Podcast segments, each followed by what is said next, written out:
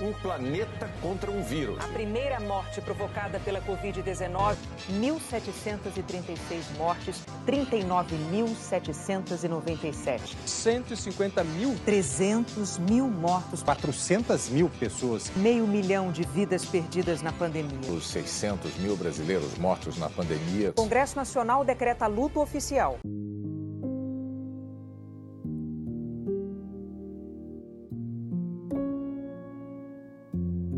Oi, pessoal, esperamos que todos estejam bem. Eu sou a Ana e eu sou a Camille e nós estamos fazendo parte de um projeto que busca homenagear as mulheres vítimas da Covid-19 que vieram a falecer por conta da doença.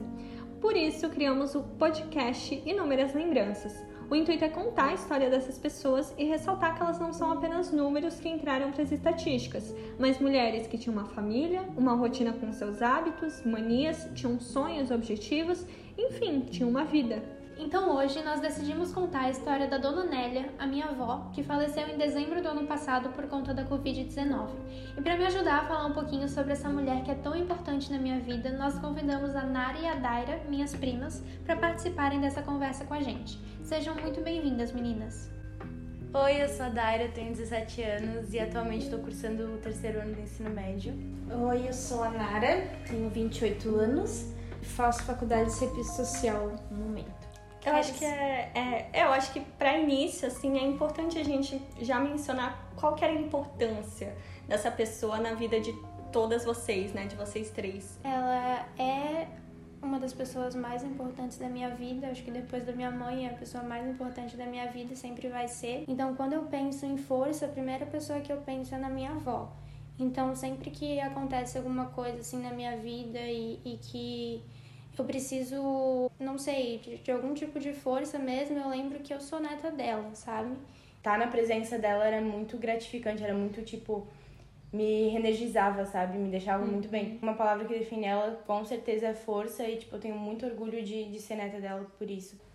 Pra mim, eu tenho ela como um, um exemplo de vida e sempre vou ter, porque Sempre ela estava nos momentos piores, nos momentos melhores da minha vida, sempre com um sorriso no rosto, mesmo quando ela não falava, ela sorria e aquilo mudava todo o ambiente. Vocês também comentaram, né, de ah, mesmo que ela não falava e tal, porque a avó de vocês sofreu um AVC, né?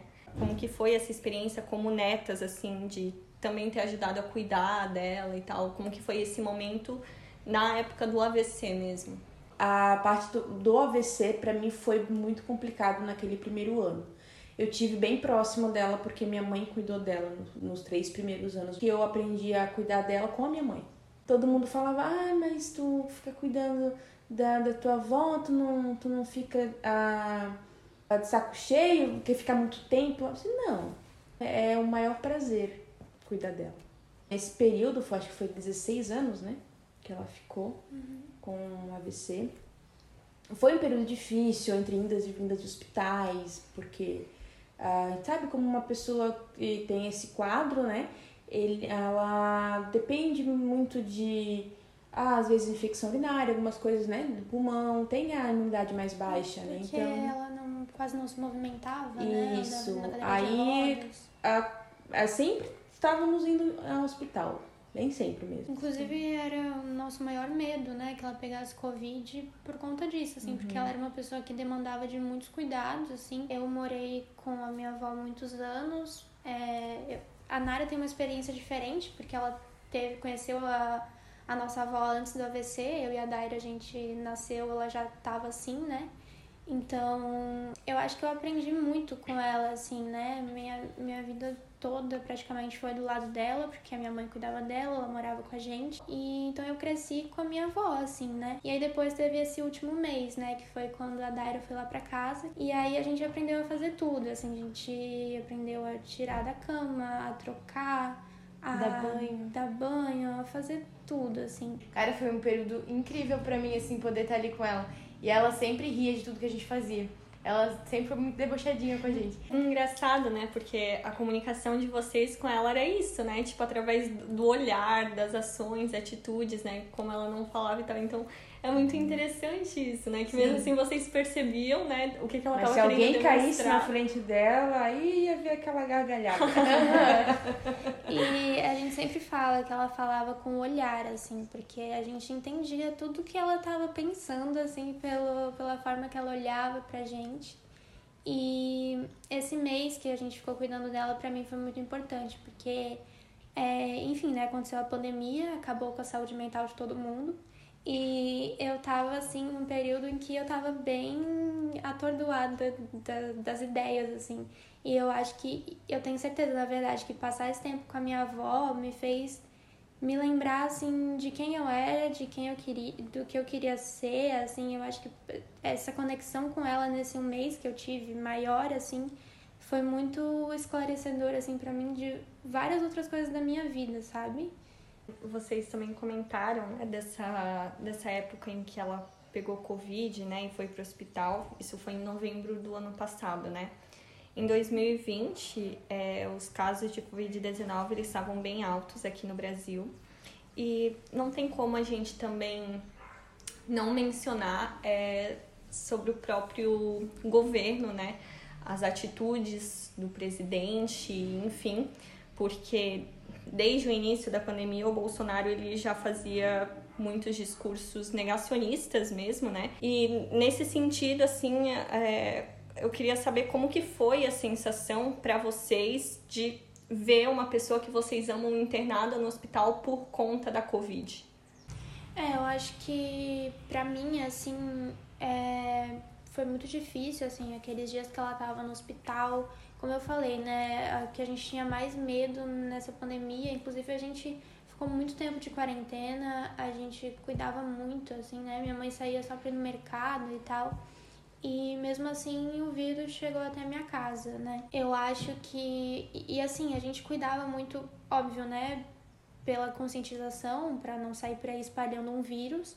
Mas também era muito pela minha avó, porque a gente sabia, poxa, ela tinha 85 anos, ela tava numa cadeira de rodas, ela não falava, ela não, né, ela não, não conseguia expressar para outras pessoas ali o que ela queria, é, como ela tava. Então a gente sempre tinha muito medo de que ela fosse parar em um hospital. Dentro do hospital tava um caos, eles estavam literalmente tendo que escolher quem ia viver e quem eles não iam conseguir salvar.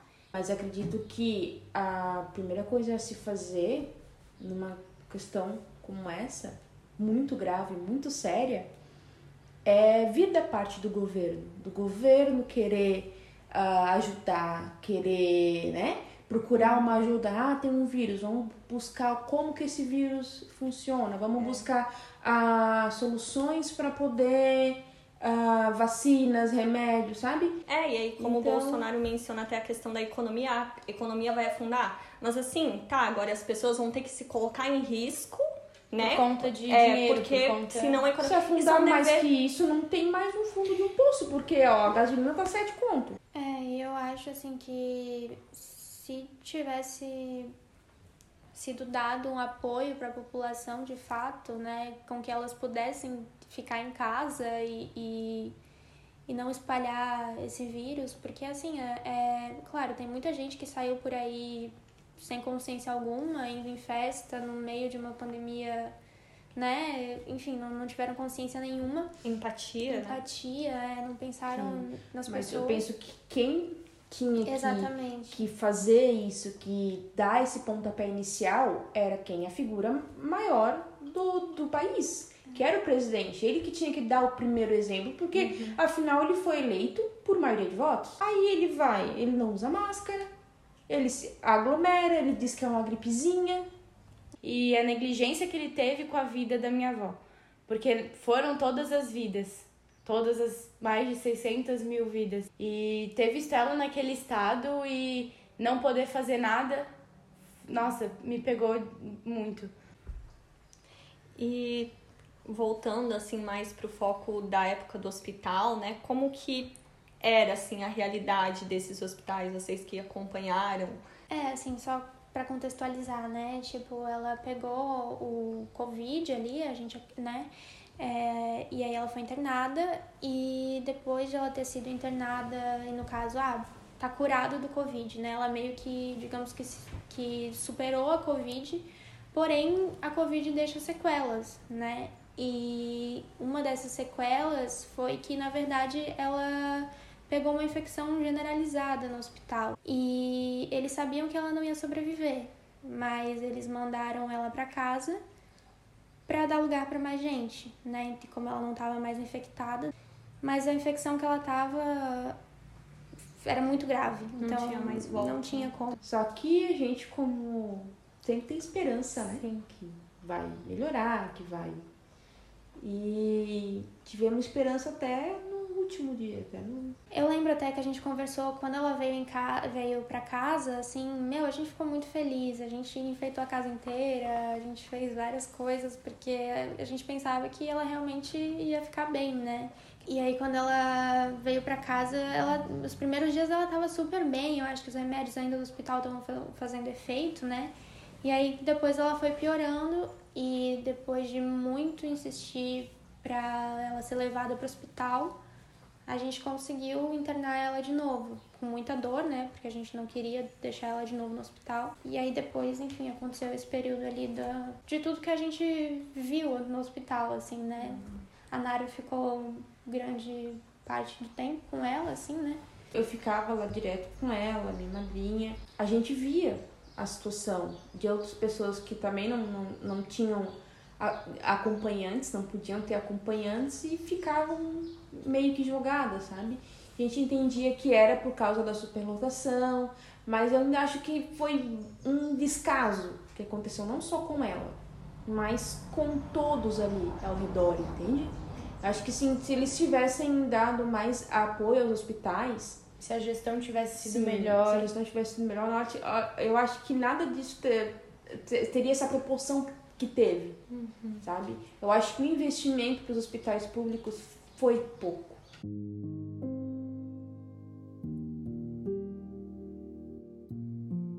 Pessoal, esse episódio a gente vai encerrando por aqui, mas ainda não acabou, há muita história pra contar. Então, quem quiser saber mais sobre a Dona Nélia do ponto de vista de suas netas, o segundo episódio desse podcast já está disponível aqui no Spotify e o link tá aqui na descrição.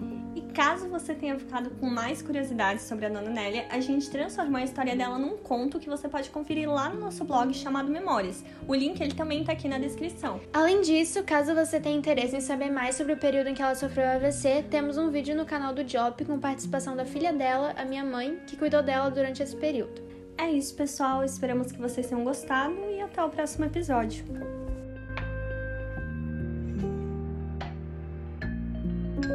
No início desse episódio foram utilizadas falas dos jornalistas da TV Globo.